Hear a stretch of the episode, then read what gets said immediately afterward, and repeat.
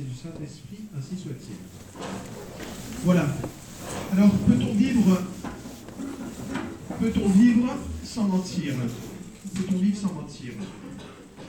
L'interdit de porter un faux témoignage euh, a été compris hein, par une grande partie des théologiens, des pères de l'Église, les premiers grands théologiens, comme une euh, prohibition stricte de tout mensonge, hein, comme une exigence de droiture personnelle. Ce qu'on attend de la personne qui parle, au fond, c'est qu'elle soit vraie. Alors notons tout de suite que euh, l'homme est capable d'être vrai précisément parce qu'il est capable de mentir. Hein, ou plus exactement, de connaître s'il dit vrai ou non. Hein, quoi qu'il en soit de l'exactitude du perroquet, hein, euh, le perroquet n'est pas plus capable de mentir que de dire la vérité, puisqu'il n'a aucune connaissance ni aucune volonté dans ce qu'il fait. Donc on voit que dans le mensonge, il y a à la fois une fausseté matérielle, objective, à savoir un énoncé inexact, mais également une fausseté qu'on va appeler formelle, hein, subjective, à l'intention de tromper d'une certaine manière. Le mensonge consisterait donc à dire quelque chose de faux alors qu'on le sait faux. Évidemment, ne ment en effet que celui qui manque à une vérité qu'il connaît. Sinon, il y a erreur et non pas mensonge. Celui qui dit le faux en croyant le vrai ne ment donc pas. Par exemple, si vous dites la capitale du Japon est Nagasaki, et que vous pensez sincèrement que c'est Nagasaki, eh bien vous ne mentez pas. Alors est-ce que celui qui dit le vrai en le croyant faux ment-il? Celui qui dit la capitale du Japon, il dit c'est la capitale du Japon, c'est Tokyo, alors qu'il pense que c'est Nagasaki. Hein? Est-ce qu'il ment? Bon. Ça se complique. Alors, quelles sont les parties du topo de ce soir? Nous verrons dans une première partie ce côté le magistère, hein, l'enseignement d'Église. Euh, on verra la, difficile euh, définition, le problème épineux de la définition du mensonge. Deuxièmement, nous verrons un petit peu ce que dit la Bible du mensonge, et notamment le Christ. Troisièmement, que disent les pères de l'Église, les premiers grands, grands théologiens. Euh, quatrièmement, que dit saint Thomas. Cinquièmement, que disent certains philosophes ou théologiens après lui. Et puis enfin, euh, sixième partie, face aux situations difficiles, que faire? Alors, que dit le magistère? Première grande partie. Tout d'abord, la notion d'acte intrinsèquement mauvais. Jean-Paul II écrivait hein, dans euh, une des encycliques Il y a des actes qui, par eux-mêmes et en eux-mêmes, indépendamment des circonstances, sont toujours gravement illicites en raison de leur objet. Bon, illicites ou gravement illicites, en tout cas illicites.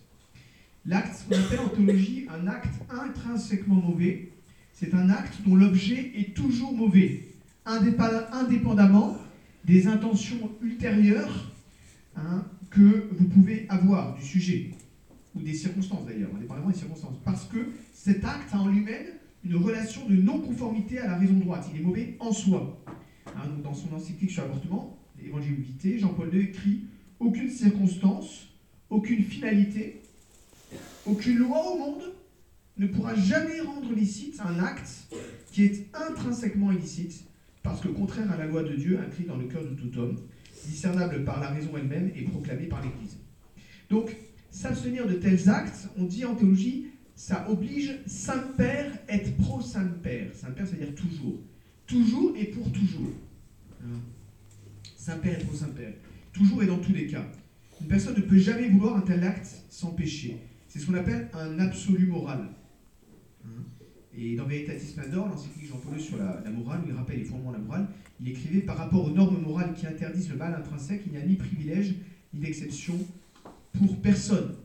Alors bien sûr, une intention bonne ou des circonstances particulières peuvent diminuer la malice, mais jamais la supprimer. Voilà. Euh, donc, euh, hein, on a le cas bien sûr du, du martyr, hein, bien sûr. Dans la Bible, il y a aussi le cas de Suzanne. Hein, Suzanne, euh, le personnage de Suzanne, euh, Jean-Paul écrit, elle témoigne non seulement de sa foi et de sa confiance en Dieu, mais aussi de son obéissance à la vérité, à l'absolu de l'ordre moral.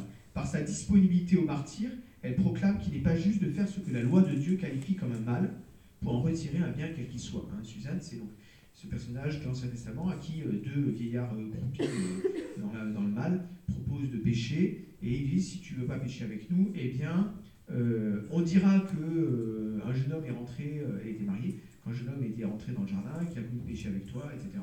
Et donc on te fera condamner à mort. puisque c'était des juges du peuple. pourquoi les, le fait qu'il y ait des juges iniques, c'est pas nouveau dans, l'histoire du monde, hélas. Saint Jean-Baptiste, également, d'innombrables martyrs, hein, montre cet absolu. Alors traditionnellement, l'Église reconnaît comme intrinsèquement mauvais le meurtre direct de l'innocent, le mensonge, l'adultère, l'avortement, la masturbation, la stérilisation directe, le blasphème, le parjure, les actes d'homosexualité, etc.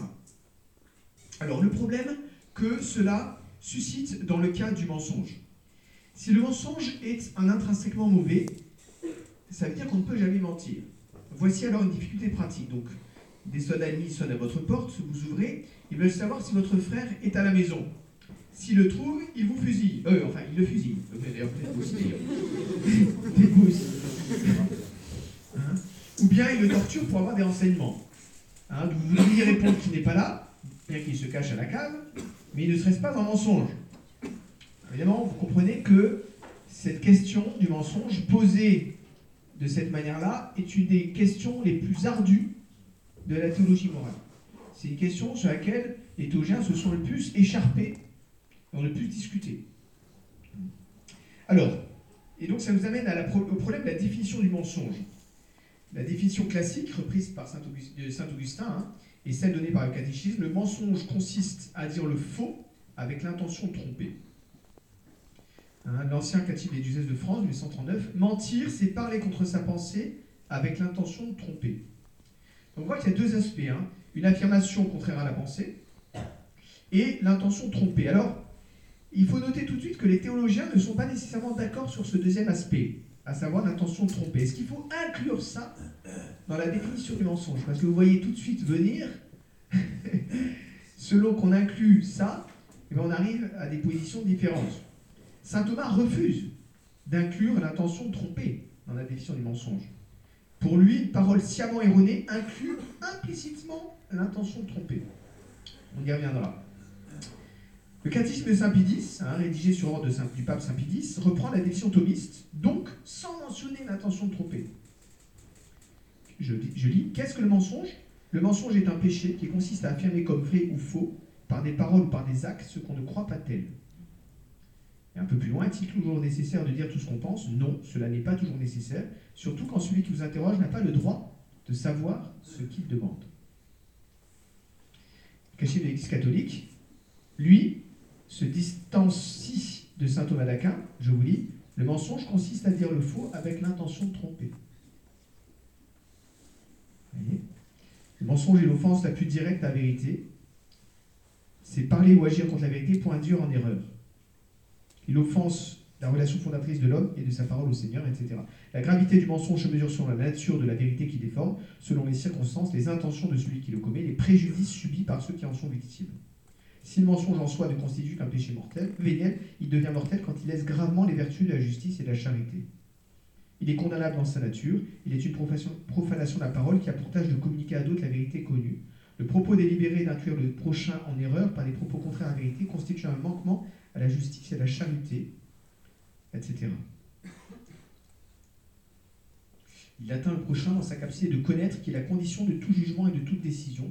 Il contient en germe la division des esprits et de tous les maux qu'il suscite, etc. Les funestes pour la société. Il sape la confiance entre les hommes et déchire le tissu des relations sociales. Bon, c'est un bon résumé hein, de toute la problématique du, du, mensonge. Alors, deuxièmement, la question du droit à la vérité. Certains, à la suite du protestant, théologien protestant Grotius, ont voulu ajouter dans le mensonge la mention du droit à la vérité chez l'interlocuteur. Donc lui, disait mentir, c'est dire le faux à quelqu'un qui a droit à la vérité. Alors ça, pour le coup, l'Église catholique n'a jamais, jamais accepté cette définition-là. L'Église euh, a des définitions où elle dit mentir, c'est dire le faux avec l'intention de tromper, mais elle n'a jamais inclus dans le mensonge le fait que l'autre avait droit ou pas à la vérité. Alors, deuxième partie, que dit la Bible du mensonge? Alors d'abord, la Bible fait état de nombreux mensonges. Hein. Euh, Satan, évidemment, il ment à elle. Abraham semble mentir à Pharaon, il semble mentir à Abimelech, Sarah ment à Dieu, quand Dieu lui dit Pourquoi Sarah a-t-elle ri? Je n'ai pas ri, dit-elle. Et le Seigneur lui dit Si, si, tu as ri.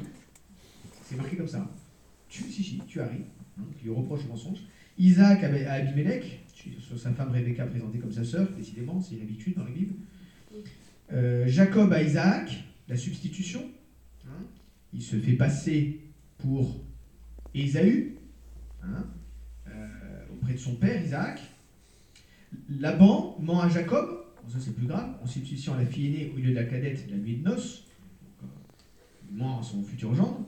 Hein, il, lui donne sa cadette, c'est son aîné au lieu de lui donner la cadette, comme prévu. Le fils de Jacob lui a menti, etc. Alors, il y a aussi des situations mensongères, les frères de Joseph, etc. Tamar qui se fait passer pour une prostituée, Joseph, etc. Bon, euh, il y en a d'innombrables. Mais il n'est quand même pas dit que ces mensonges sont une bonne chose. Hein. C'est même plutôt le contraire. Hein, dans l'Ancien Testament, le neuvième commandement interdit le mensonge. Tu ne porteras point de faux témoignages contre ton prochain. Alors, vous me direz, il n'interdit pas le mensonge en général. Il interdit le mensonge dans le cas d'un procès judiciaire. Parce que le faux témoignage, c'est dans le cas d'un procès judiciaire. D'ailleurs, ce faux témoignage est puni de mort. Tu ôteras le mal du milieu de moi de toi. Dieu est le mensonge, donc c'est Proverbe 12, 22. Les lèvres fausses sont en, horreur à Dieu, mais ceux qui agissent avec vérité lui sont agréables. Et euh, dans les martyrs maccabées, les martyrs maccabées, euh, c'est les martyrs juifs de la grande persécution d'Antiochus Épiphane, donc c'est l'hellénisation la, hein, du peuple juif dans les siècles qui ont précédé le Christ, et vous avez une résistance du peuple juif Hein, qui veut conserver le culte du vrai Dieu, etc., et qui est persécuté, mis à mort, c'est épouvantable. Il y a une rébellion des, de Judas Maccabée et de ses frères qui va durer des dizaines et des dizaines d'années, c'est très impressionnant, on devrait faire des films avec ça, hein, c'est beaucoup mieux que, ce qu'on fait aujourd'hui, et puis en plus c'est vrai. Hein. Euh, et euh, voilà, et vous avez Éléazar, qui est mis en demeure, c'est un vieillard sage, c'est très intéressant le cas d'Éléazar, c'est un vieillard sage qui a une grande réputation dans tout le peuple, et donc lui dit, ben, sacrifie au faux Dieu. Et il dit non, je ne peux pas sacrifier. il y a des gens qui le prennent à part, qui lui disent écoute, ce qu'on va faire, c'est que tu vas faire semblant. En fait, tu n'auras pas, de, pas de grain d'encens, je sais pas quoi. Tu vas faire semblant. Donc en fait, tu n'auras pas sacrifié. Et là, il s'indigne. Il dit non, c'est pas possible. Parce que les jeunes qui vont me voir, ils vont penser que moi, hasard, avec mes cheveux blancs, j'ai renié le vrai Dieu. Ça, c'est inacceptable. Il préfère mourir et il meurt. Hein, voilà. Alors dans le Nouveau Testament, Jésus dit que votre oui soit oui, votre non soit non. Ce qui vient en plus est du, ce qui est dit en plus vient du mauvais. Je suis né et venu dans le monde pour rendre témoignage à la vérité. Quiconque appartient à la vérité écoute ma voix. Alors c'est assez intéressant. Il y a deux choses que Jésus nous dit du démon. Il ne nous dit pas grand-chose du démon. Il nous met en garde souvent contre le démon, évidemment. Mais il dit que deux choses du démon. Il est homicide. C'est très intéressant. Et menteur. Menteur et père du mensonge. Hein, il le dit explicitement. C'est dans 8.44. Vous avez pour père le diable, il n'y a pas de vérité en lui. Quand il dit ses mensonges, il les tire de son propre fond parce qu'il est menteur et père du mensonge. Hein, et Apocalypse dit dehors les chiens, donc dehors de la cité de Dieu, hein, de l'Apocalypse de la Jérusalem CS, dehors les chiens, les enchanteurs, les impudiques, les meurtriers, les idolâtres, et quiconque aime et pratique le mensonge. Un Colossiens et Saint Paul ne mentez pas les uns aux autres, etc la porte, la, porte, euh, l'apôtre, décidément, j'arrive. Hein, il faut vous défaire de votre conduite d'autrefois. Débarrassez-vous donc du mensonge et dites la vérité chacun à son prochain, parce que nous sommes membres les uns des autres. Hein, et des 144 000 qui ont suivi l'agneau, il est dit dans l'Apocalypse, dans leur bouche, on n'a pas trouvé de mensonge, ils sont sans tâche. Et je vous rappelle, euh, je ne sais pas si je vais raconter l'histoire, l'histoire d'Anani. J'ai raconté l'histoire d'Anani et Saphir, je me souviens plus. Anani, c'est un, et Saphir, c'est un couple de chrétiens convertis. Donc au début de l'Église, il y avait un grand mouvement de générosité, donc les gens euh, vendaient leurs propriétés et donnaient euh, tout le, bénéfice de la vente aux apôtres, et tout était mis en commun, et après on donnait chaque jour à ceux qui avaient besoin pour manger. Donc les gens dépendent, voilà. Et euh, Anani et Saphir vendent leurs propriétés, mais ils gardent une partie. Je sais pas quoi, ils on aujourd'hui, ils ont vendu 500 000 euros. Hein, ils gardent 300 000 euros, et ils apportent aux apôtres 200 000 euros en disant voilà, on a vendu notre propriété 200 000 euros. Et donc ils se retrouvent devant Saint-Pierre.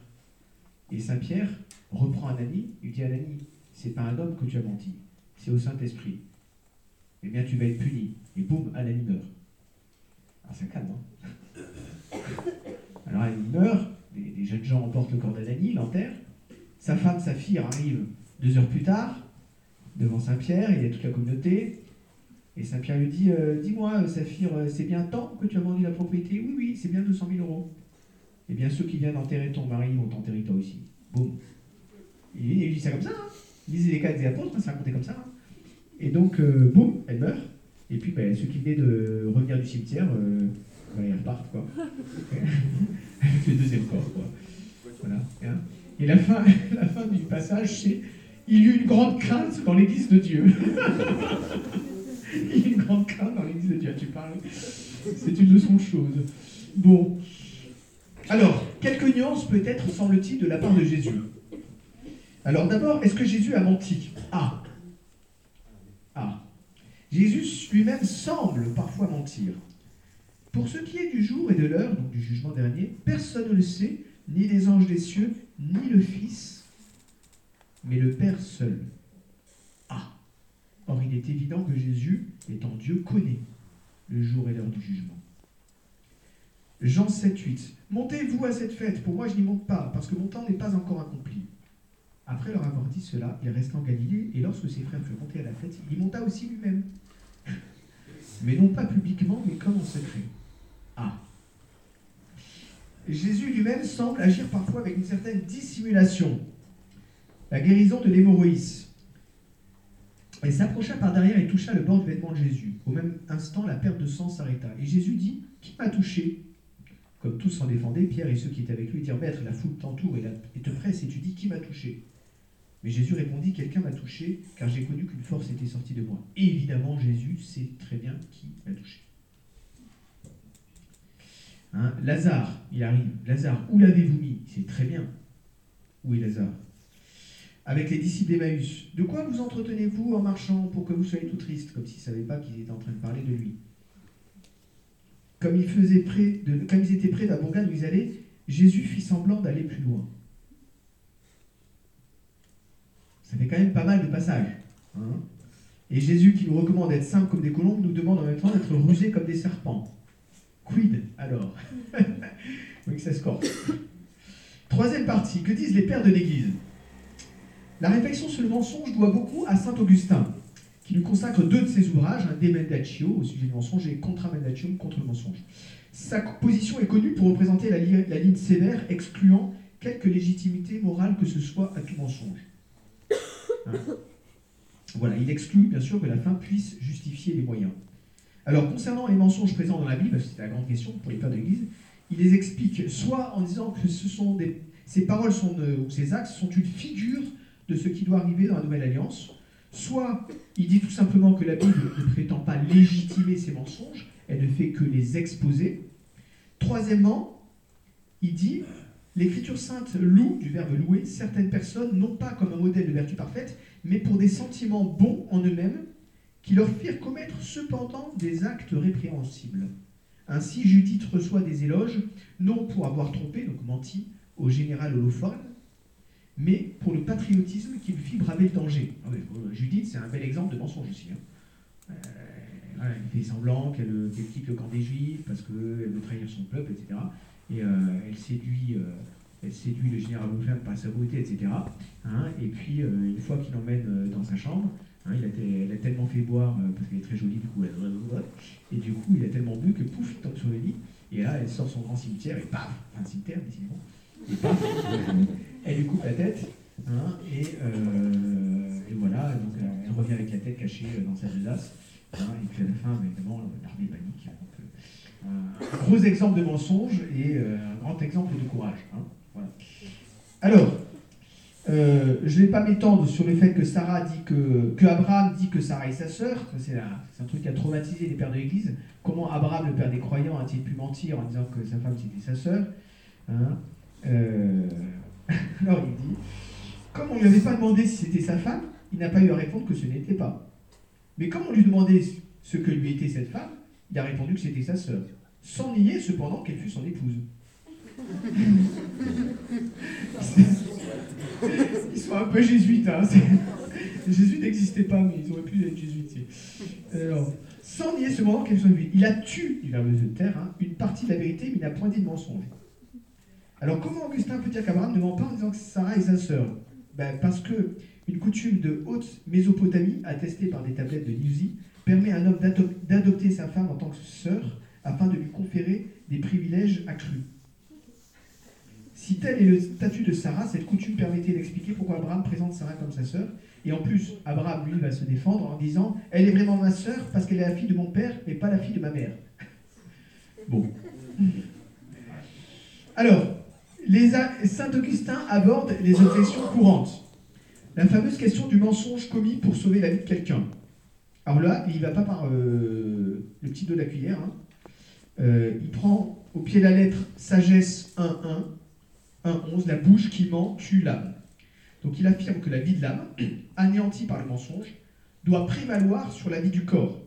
Alors évidemment, le souci, c'est que quand dit la bouche euh, qui ment tue l'âme, elle tue l'âme de celui qui, ment. hein. Sauf que là, la vie qui est perdue, c'est pas la vie de celui qui ment. hein. Il perd pas sa vie à lui. hein. Enfin, c'est pas la vie, c'est pas la vie de celui qui ment pas.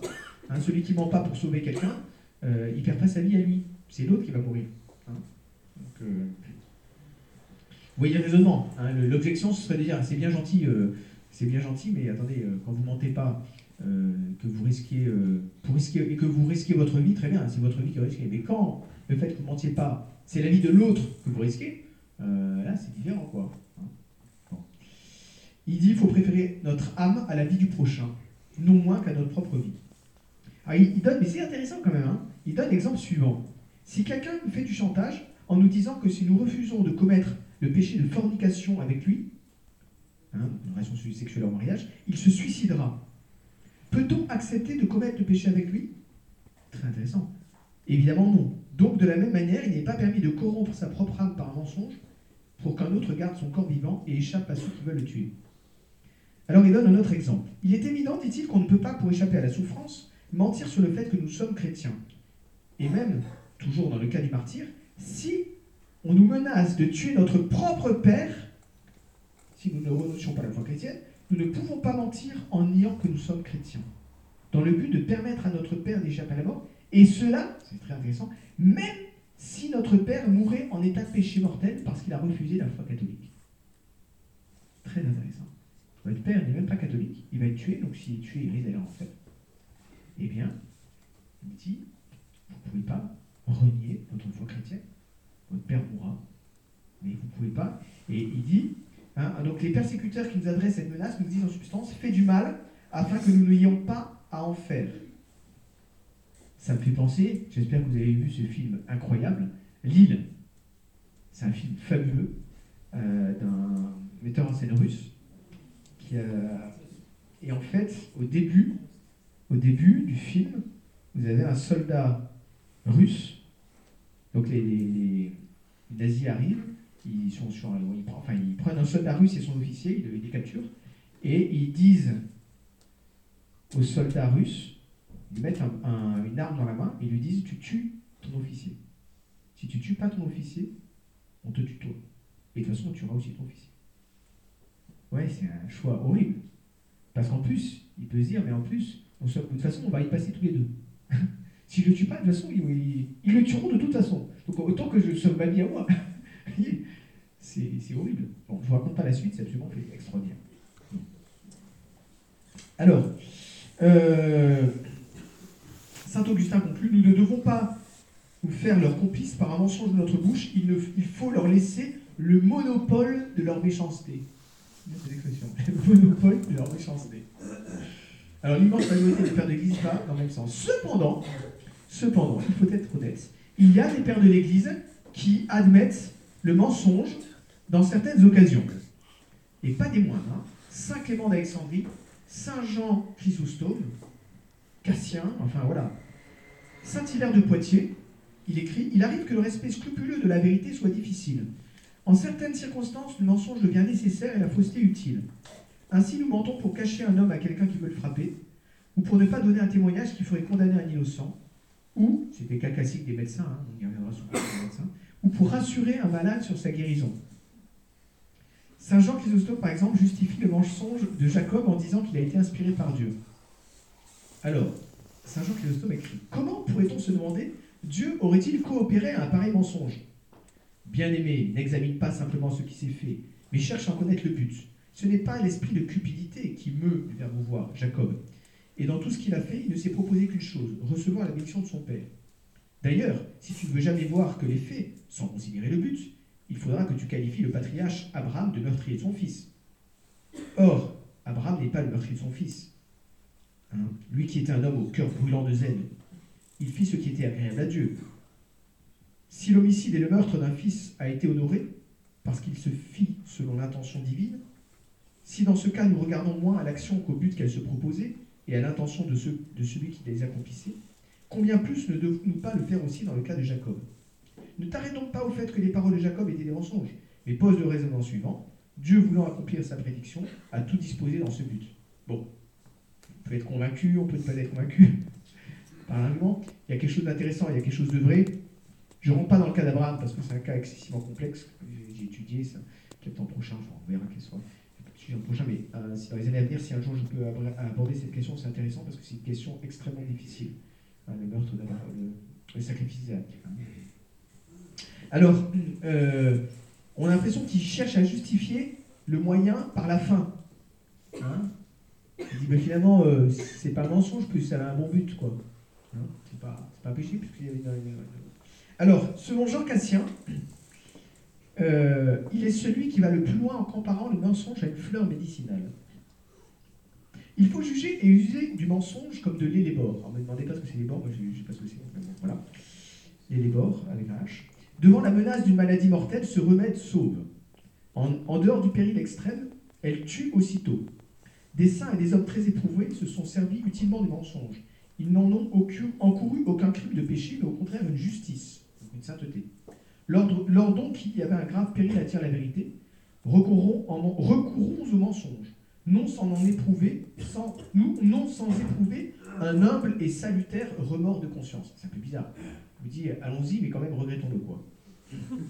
Mais hormis ce cas d'extrême nécessité, évitons le mensonge comme un poison mortel. Bon, on voit qu'ils sont quand même un petit peu gênés à l'encolure. On ne va pas perdre de l'église là-dessus. Hein. Alors, je vous cite quelques exemples donnés par un auteur qui connaît bien les pères de l'Église. En Andalousie, autant qu'il m'en souvienne, un homme vint se réfugier, tout taché de sang dans la maison d'un vieillard assis sur son perron. Quelques instants plus tard, une foule en colère, portant le corps d'une personne assassinée, qui s'avéra être le fils du vieillard, fit irruption. C'est l'histoire vraie. Hein. On l'interrogea pour savoir s'il n'avait pas vu passer l'assassin. Et la description qu'on lui en fournit confirma sans nombre d'en doute que celui-ci était bien l'homme qui avait trouvé refuge chez lui. L'homme répondit Non, je n'ai vu passer personne. C'était l'assassin de son fils.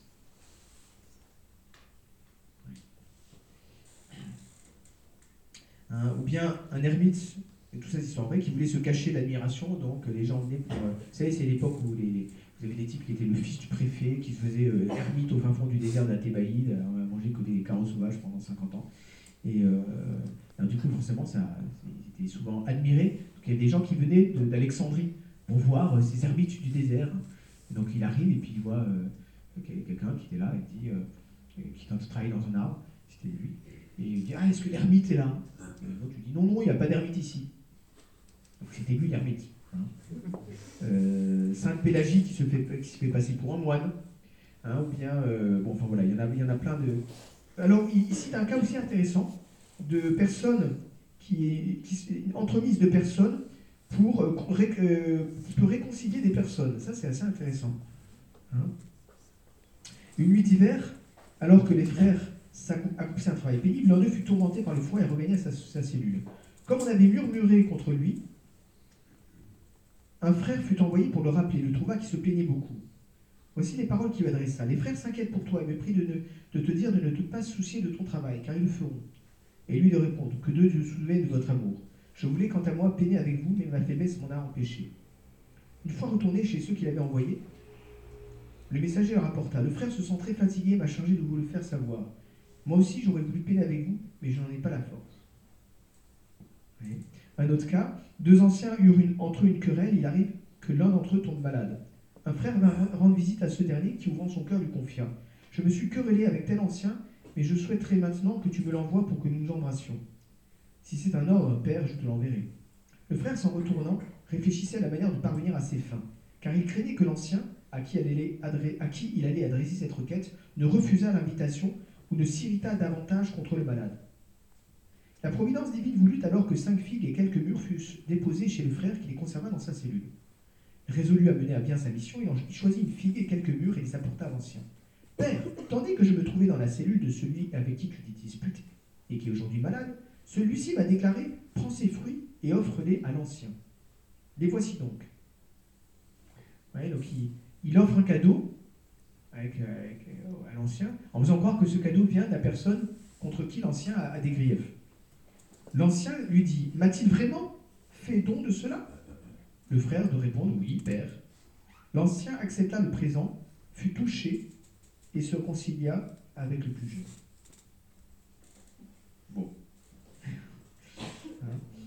Euh, Saint Jean et Saint, et Saint, Saint Jean Chrysostome et Saint Basile, là aussi c'est assez grandiose. Euh, c'était deux prêtres, deux saints prêtres qui euh, donc l'un des deux, en fait, a, bien vu que son confrère avait toutes les qualités pour devenir évêque. Et donc, il y a eu un subterfuge. Il, il lui a menti. Euh, l'autre voulait, voulait, euh, voulait, se carapater loin pour fuir l'ordination épiscopale. Et le non, mais t'inquiète pas, c'est une cérémonie très simple, c'est rien à voir, c'est pas une ordination, viens, viens participer, etc. donc, il arrive, etc. Et là, pouf, on le retrouve à genoux, hop, hop, on lui met les mains dessus la tête, hop, on récite la formule, ça a été évêque. Voilà, un coup bas fait par son ami, hein, qui s'est dit c'est quand même trop dommage de perdre quelqu'un comme ça qui ne soit pas évêque, il faut absolument qu'il devienne évêque. Il ne veut pas devenir évêque, mais on va lui une belle entourloupe pour qu'il devienne évêque. Bon, alors, le prêtre qui, qui récite, qui, qui raconte ces trucs-là, dit Ce qui fait la moralité de ces mensonges exceptionnels, non seulement il n'y a aucun motif vicieux, mais il n'y a même pas l'ombre d'un intérêt personnel légitime, comme de sauver sa propre vie, ou sauver sa propre réputation, ou ses propres biens matériels. Et il conclut Seuls les saints peuvent mentir sans commettre de péché. en gros, vous voulez voir les saints, on est saints, on a le droit de mentir. Saint Jean Climac, c'est ce que dit Saint Jean Climac, hein, c'est seulement après nous être entièrement purifiés du mensonge que nous pourrons y recourir et encore avec crainte, et si les circonstances l'imposent. Hein? Alors, concernant la ruse, hein, ce brave prêtre-là, euh, cite des cas, notamment Salomon, bien sûr, couper l'enfant en deux, donnez-en la moitié à l'une et la moitié à l'autre. Hein Alors, en cas que dit saint Thomas Saint Thomas dit c'est toujours un péché, car c'est pour lui un intrinsèquement mauvais. La raison en est que les mots sont les signes naturels des pensées, il est donc contre nature et illégitime qu'on leur fasse signifier ce qu'on ne pense pas. Et il remarque que l'intention de la personne qui ment peut se porter à deux choses. Premièrement, exprimer ce qui est faux. Deuxièmement, comme effet propre de cette affirmation du faux, tromper la personne. Et ça, c'est un deuxième truc, c'est en plus. Et ce dédoublement signifie que même si le menteur ment dans le but de tromper l'autre, de toute façon, le mensonge indépendamment de son intention trompée, le mensonge a en lui-même une malice, un mal, qui est qu'il exprime ce qui est faux. Vous voyez? Il y a toujours ça de toute façon, une consistance propre. Le mensonge a sa consistance propre, hein, exprimer ce qui est faux. Ça, c'est valable tout le temps. Même si on n'avait pas l'intention de tromper, il y a toujours cette malice propre. Donc il y a trois éléments dans le mensonge. Parler faux, dire ce qu'il faut. Vouloir parler faux, c'est exprimer ce qu'il faut. Et troisièmement, vouloir la conséquence de ça, c'est-à-dire vouloir faire croire ce qui est faux. Alors l'objection, bien sûr, c'est il faut choisir un moindre mal pour éviter un pire. C'est ainsi que le médecin coupe un membre, coupe un membre pour éviter l'infection du corps entier. Mais on fait moins de mal, dit l'objecteur, en communiquant une information fausse qu'en commettant ou en laissant commettre un meurtre. Alors saint Thomas répond, le fait que le mensonge puisse avoir une utilité ne saurait empêcher le désordre intrinsèque résidant dans la contradiction entre la pensée et la parole. Alors c'est sûr que dans cette optique, le mensonge étant un intrinsèquement mauvais, on ne peut jamais être choisi en vue de quelque bien que ce soit. Hein. et donc il écrit, le mensonge a raison de pécher, non seulement à cause du tort fait au prochain, mais à cause du désordre qui lui est essentiel dans la contradiction entre la parole et la pensée. Et il revient sur l'idée que la fin ne justifie pas les moyens, Il n'est jamais permis d'employer un moyen désordonné, donc défendu, dans l'intérêt du prochain. Par exemple, de voler pour faire l'aumône. Il n'est donc jamais permis de dire un mensonge pour soustraire quelqu'un à n'importe quel danger. Alors, dernier point sur saint Thomas d'Aquin, il divise le mensonge en trois sortes. Le mensonge joyeux, celui dans lequel on ment par pure plaisanterie et sans faire, sans faire de tort à personne. Le mensonge officieux, qu'il appelle aussi le mensonge utile, c'est l'affirmation d'une chose fausse pour sa propre utilité ou celle d'un autre, mais sans qu'il y ait de préjudice pour personne. Et puis, troisième catégorie, le mensonge pernicieux, affirmation d'une chose fausse qui fait tort au prochain. Et le, le de Saint-Pédis reprenait sa distinction en disant euh, Il n'est jamais permis de mentir, ni par plaisanterie, ni pour son propre avantage, ni pour celui d'autrui, car c'est une chose mauvaise par elle-même. Le mensonge joyeux ou officieux est un péché véniel, le mensonge pernicieux est un péché mortel, si le préjudice causé au prochain est grave. Voilà. Alors, il y a une anecdote célèbre dans la vie de saint Thomas d'Aquin. C'est un moment, euh, un de ses confrères a voulu un peu faire une plaisanterie, puis se moquer un peu de lui, parce qu'on disait qu'il était un peu, pas lent, mais on l'appelait le bœuf muet. Un, de ses professeurs avait dit Vous verrez, le bœuf muet, un jour, le jour où il va parler, vous allez voir, ça va remplir la terre entière. Il, avait bien vu le truc. Donc, euh, donc, un de ses confrères religieux lui dit Regardez, frère Thomas, un bœuf qui vole. Et, frère Thomas, il a regardé la fenêtre. Et l'autre s'est foutu lui, ah, vous m'avez cru, ah, il a cru qu'un frère, il, a, il a cru qu'un bœuf pouvait voler, etc. Donc il se moque de lui devant tout le monde. Et là, saint Thomas d'Aquin a répondu, je préfère croire qu'un bœuf vole plutôt qu'un dominicain mente.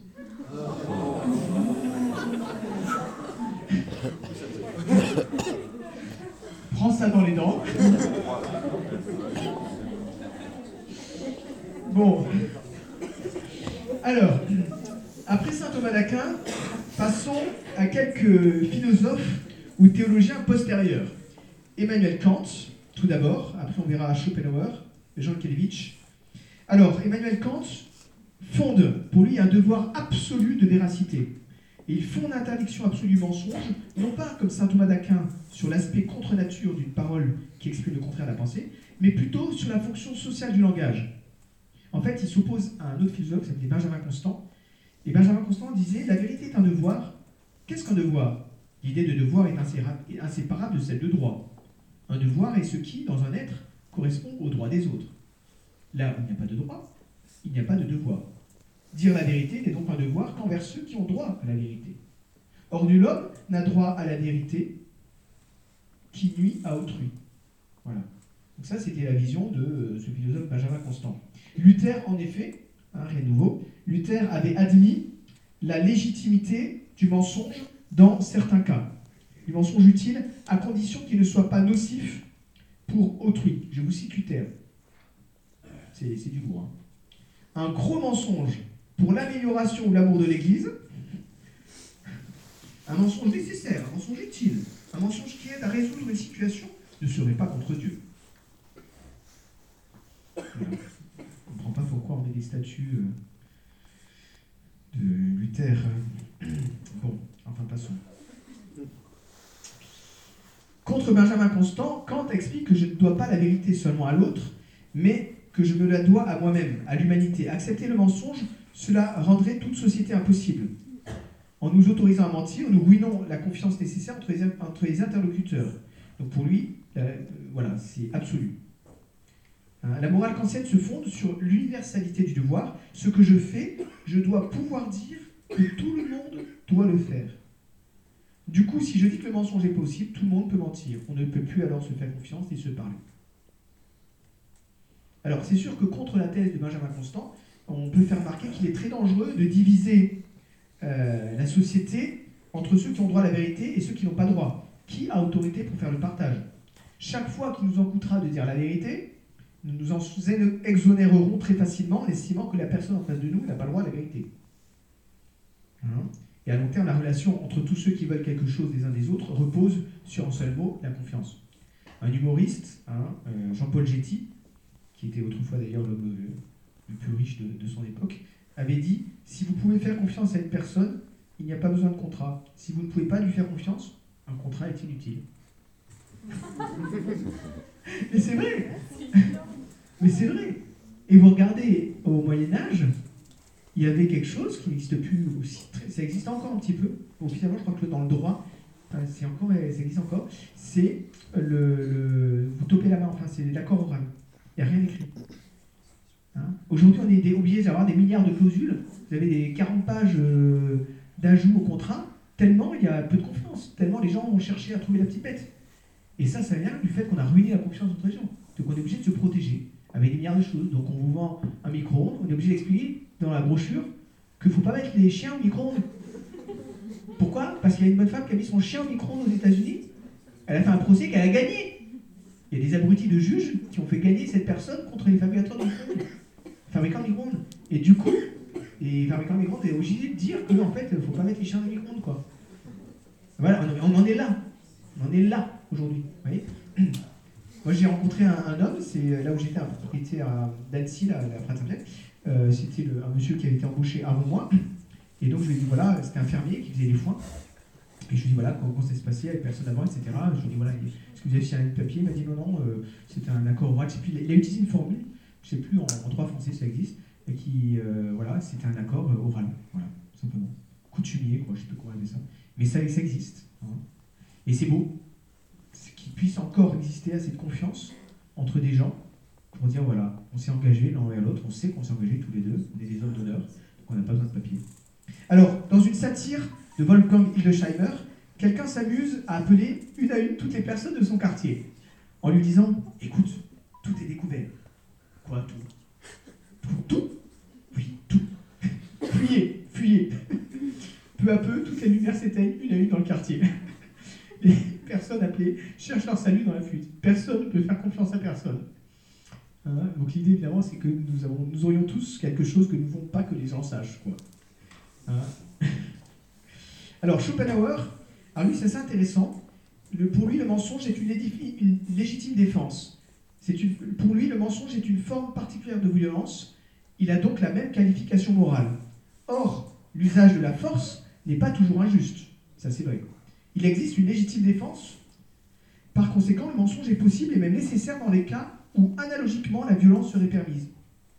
Puisque je peux, sans injustice, repousser la violence par la violence, je peux, de même, si la force me fait défaut, ou bien si elle ne me semble pas aussi, aussi de mise, je peux recourir à la ruse. Donc dans les cas où j'ai le droit d'en appeler à la force, j'ai le droit d'en appeler au mensonge également.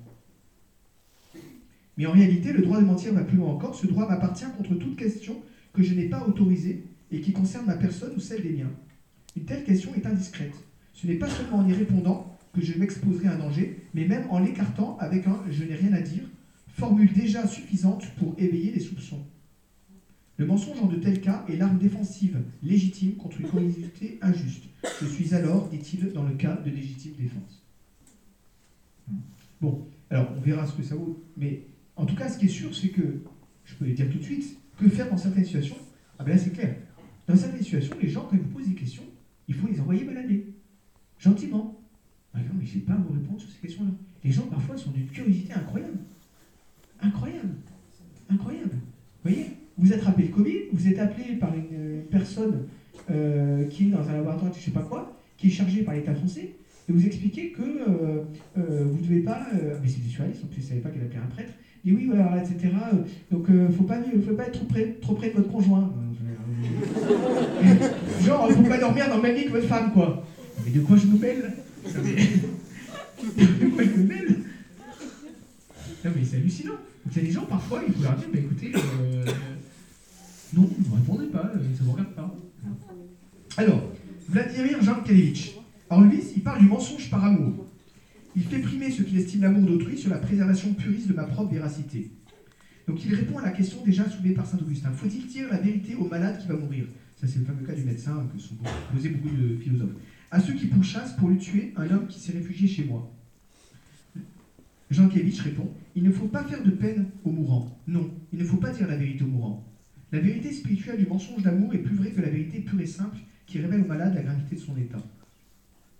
Il va plus loin, il affirme que non seulement il est possible dans certains cas de mentir, mais même que c'est le devoir le plus sacré de euh, plus sacré devoir dans le cas de l'homme pourchassé par le meurtrier.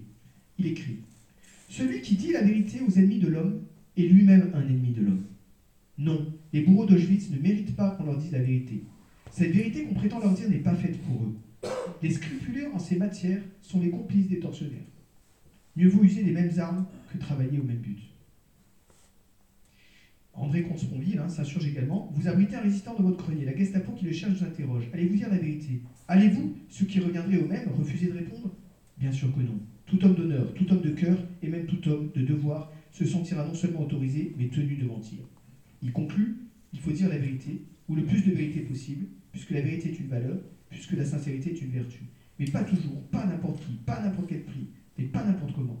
Il faut dire la vérité autant qu'on peut, autant qu'on doit, disons autant qu'on peut le faire sans manquer par là à quelques vertus plus hautes ou plus urgentes. Alors, petite comparaison avec le meurtre ou le vol, bon, c'est une, piste hein, de réflexion. De même que tuer un homme est un péché s'il est innocent, mais s'il est un agresseur, mais pas s'il est un agresseur injuste. De même, certains disent mentir est habituellement un péché, mais pas si la personne m'interroge injustement. Alors, comparaison également avec le meurtre, avec le vol, pardon. Certains vont dire bah, de même que euh, voler c'est pas bien, mais en même temps il y a des circonstances qui font que tout appartient, tout est commun, ce que je vous expliqué à la fois. Hein, en cas de famine, tous les biens sont communs. Et donc, euh, si je prends une pomme dans le jardin de mon voisin, je meurs de faim, ben, je ne fais pas péché. Bon, c'est des pistes de réflexion, si vous voulez. pour, euh. Alors, dernière partie, face aux situations difficiles, que faire? Alors, Grand A, la solution classique, donc, qui est celle de saint Thomas d'Aquin dans la suite de saint Augustin. Il est permis de dissimuler prudemment la vérité. Cacher la vérité n'est pas la même chose que proférer un mensonge. Bien que tout homme qui ment, veuille cacher la vérité, pourtant, tout homme qui veut cacher la vérité ne ment pas forcément. Hein? Souvent, en effet, nous cachons la vérité non pas par le mensonge, mais par le silence. Donc on a en terme ici, en germe, la théorie de la restriction mentale. Hein? Alors le problème, c'est, et ça je pense que les auteurs ne l'avaient pas suffisamment vu, le problème c'est que le silence ne signifie pas toujours neutralité. Le silence possède parfois une éloquence plus grande que toute parole. Le problème c'est qu'on ne peut pas toujours se taire alors qu'on le voudrait. Au soldat qui vous demande si l'homme qui poursuit est ici ou non, si nous savons qu'il y est que nous taisons, notre silence les livre. Le livre. Nous le livrons de même en répondant que nous n'avons pas à dire s'il y est ou s'il n'y est pas. L'enquêteur, euh, forcément, il conclura de notre attitude qu'il y est. Saint Augustin n'hésite pas à dire, et nous avons du mal à le suivre, dans ce cas, répondez, je sais où il est, mais je ne vous l'indiquerai pas. voilà, on rigole pour deux raisons, parce que d'abord, il dit, ben, vous, mourrez martyr. Bon, très bien, martyr la vérité. Oui, mais d'abord, euh, si vous dites ça, euh, a priori, dans votre, dans votre maison. Donc, il suffit qu'il prenne un peu plus de temps et finiront par le trouver caché au fond du placard. Hein. Ça, ne protégera pas plus de. Hein. Alors, et de manière assez surprenante, Saint Augustin, dans un passage de son livre consacré au mensonge, va lui-même, c'est très surprenant, à l'encontre de sa position d'interdiction absolue. Il admet en effet explicitement une exception à l'interdiction du mensonge, à savoir le cas où je pourrais empêcher par un mensonge la souillure d'autrui. Je vous cite. Je cite. Quant aux péchés qui sont commis sur un homme de manière à le rendre impur, nous devrions les empêcher, les empêcher, fût-ce au prix de nos péchés. Car on ne saurait appeler péché, on voit qu'ils ont du mal à exprimer sa pensée, on ne saurait appeler péché les actes qu'on accomplit pour éviter une telle souillure. Tout acte, en effet, qu'on jugerait blâmable si on ne l'accomplissait pas, n'est pas un péché. En fait, on a l'impression que c'est ce que dit Jean Kelevitch, hein, euh, pour lui tout à l'heure, quand il dit tout homme d'honneur ne pourrait pas faire autrement que de euh, il résulte de là qu'il ne faut pas l'appeler souillure, la souillure qu'on n'a aucun pouvoir d'empêcher. Rien de, rien de ce qu'il eût fait pour y échapper n'aurait été péché. Donc, quiconque ment pour cela ne pêche pas. Il affirme également plus loin, on cherche quelqu'un pour attenter à sa pudeur. Supposons qu'il soit possible de le cacher grâce à un mensonge, qui osera dire que même dans ce cas, il ne faut pas mentir? Alors c'est très surprenant, vous voyez, parce qu'il il revient régulièrement sur le principe d'interdiction absolue, et puis boum, lui-même, à un moment, il bah, il y a quand même un cas où on ne peut pas faire autrement. Hein et c'est pas péché. Alors, deuxième solution, les casuistes, une méchanceté, les jésuites casuistes du XVIe siècle et la restriction mentale. Non, il n'y avait pas que des jésuites, hein, je suis Les jésuites du XVIe siècle ont inventé une, restriction, une solution assez indigne de la morale et qui a contribué profondément à la déconsidérer. Et notamment, c'est le genre de choses qui ont poussé évidemment Blaise Pascal à écrire les fameuses provinciales hein, contre les jésuites. Donc leur théorie, c'est la restriction mentale. Ça consiste à achever mentalement la phrase qu'on a commencé à proférer verbalement. Ce qui lui donne un tout autre sens que celui qu'elle a pour celui qui écoute. Apprendre la phrase entière, complétée en esprit, on a dit vrai. Mais il est clair que la question du mensonge ne se posant qu'à propos de l'expression, c'est l'expression elle-même qui est mensongère ou véridique. N'importe quel menteur sait en même temps que la vérité est autre. Sa connaissance intérieure ne change rien au caractère mensonger de son expression. Donc c'est pour ça que le pape Innocent XI a condamné euh, certaines restrictions mentales. Il les estime de vrais mensonges. Exemple. Je n'ai pas pris votre montre. Sous-entendu avec la main gauche. En fait, je l'ai pris avec la main droite. Mais je pense avec la main gauche, donc je mens pas. On vous demande est-ce que vous êtes allé à Rome? Est-ce que vous avez vu Rome? Oui, j'ai vu Rome. Sous-entendu en peinture. Hein? Donc, on appelle parfois ces restrictions mentales des restrictions mentales au sens strict, hein, euh, ou bien restrictions purement mentales. Voilà, ça c'est condamné par l'Église. Grand C, la dissimulation prudente de la vérité. Alors, les solutions que nous allons proposer sont malheureusement parfois appelées restrictions mentales au sens large. Ça ne semble pas une bonne expression parce que nous verrons précisément la restriction n'est pas mentale. Alors, je vous ai dit d'abord, euh, il faut parfois faire taire les gens qui posent des questions qui n'ont pas posées. Hein, et puis surtout, il faut réfléchir à une philosophie du langage et de l'expression. Voyons quelques principes essentiels. Tout d'abord, l'obscurité et les paroles équivoques. Il y a un immense écart entre la pensée et la parole, qui fait que la parole peut être, premièrement, obscure, la signification de ce qu'on a dit n'est pas claire, elle n'est pas contraire à vérité, mais elle n'est pas claire, ou bien équivoque, on dit aussi amphibologique. Un mot peut avoir plusieurs sens. Une phrase peut s'interpréter de plusieurs manières. Certains signes peuvent être ambigus. Il est donc parfaitement légitime de s'exprimer de manière obscure, et plus ce sera obscur, mieux ça vaudra. Plus ce sera évasif, insignifiant, mieux ça vaudra. Ou bien d'utiliser des mots équivoques, ambigus, des expressions à double sens, en prévoyant, et c'est voulu, que l'autre comprendra votre phrase dans le mauvais sens. Ou bien qui remarquera qu'il y a un double sens dans la phrase, mais qui sera dans le doute. Comment l'interpréter? Donc c'est une phrase qui a deux sens, et vous faites en sorte, vous savez que l'autre l'interprétera dans son sens à lui, mais votre phrase a aussi réellement un sens vrai, juste, sans restriction mentale. C'est une phrase qui a plusieurs significations, et parmi ces multiples significations, il y en a une qui correspond réellement à la pensée, sans trahir cependant le secret. Alors évidemment, il faut avoir une raison pour utiliser ça. Mais on va être clair et honnête, c'est pas à la portée de tout le monde. Il y a des gens qui sont des pros, qui percutent, qui pouffent contre les trucs tout de suite, toi. Puis il y a des gens qui sont incapables d'inventer un truc pareil, quoi. Alors, deuxième aspect, il faut tenir compte du contexte. L'expression humaine, elle n'est pas juste un énoncé. Dans une conversation, il y a un contexte hein, qui, exprime aussi le sens et qui peut, objectivement, ce contexte objectif peut changer positivement la valeur de la signification de certaines formules. Quand Jésus disait ces paraboles, sous forme de récit, il n'avait pas besoin de prévenir les gens qu'il ne faisait pas un récit historique. Un acteur au théâtre qui dit à l'autre euh, euh, Je t'aime énormément, tout le monde sait très bien qu'il n'aime absolument pas la, femme qui est en face de lui. Il joue un rôle. Vous voyez, on tient compte du contexte. Donc, très souvent, le langage se trouve restreint par des circonstances objectives à un autre sens que son sens objet. Par exemple, on appelle une secrétaire dans une entreprise. Monsieur n'est pas là. Je, vais parler au directeur. La secrétaire vous dit Monsieur n'est pas là. Mais là, je suis désolé, c'est une expression, vous devez savoir ce que ça veut dire. C'est une convention sociale. Monsieur n'est pas là, c'est-à-dire Monsieur n'est pas disponible pour vous parler. Ça ne veut pas dire Monsieur n'est pas dans son bureau. Et si vous ne le savez pas, tant pis pour vous. C'est une convention sociale. Vous devez savoir qu'une secrétaire qui vous dit Monsieur n'est pas là, ça signifie ça. Voyez? De même, les paroles rassurantes d'un médecin à son malade. Ils ont positivement valeur d'encouragement et de consolation. chacun sait qu'ils ne doivent pas être forcément prises euh, de manière euh, à, la lettre, quoi. Hein, les paroles d'un marchand qui vante sa marchandise. Ah, les oranges sont les plus belles du marché. oui, oui. Bon. Hein, c'est pas un mensonge. Vous comprenez ce qu'il ce veut dire, il vend ses oranges, quoi. Bon. On faire le, le sketch de Fernand Reynaud. Ici, on vend de belles oranges pas chères, pour ceux qui connaissent Fernand Reynaud. Mais c'est une autre génération. Alors, de même, les compliments, les compliments qui terminent une lettre.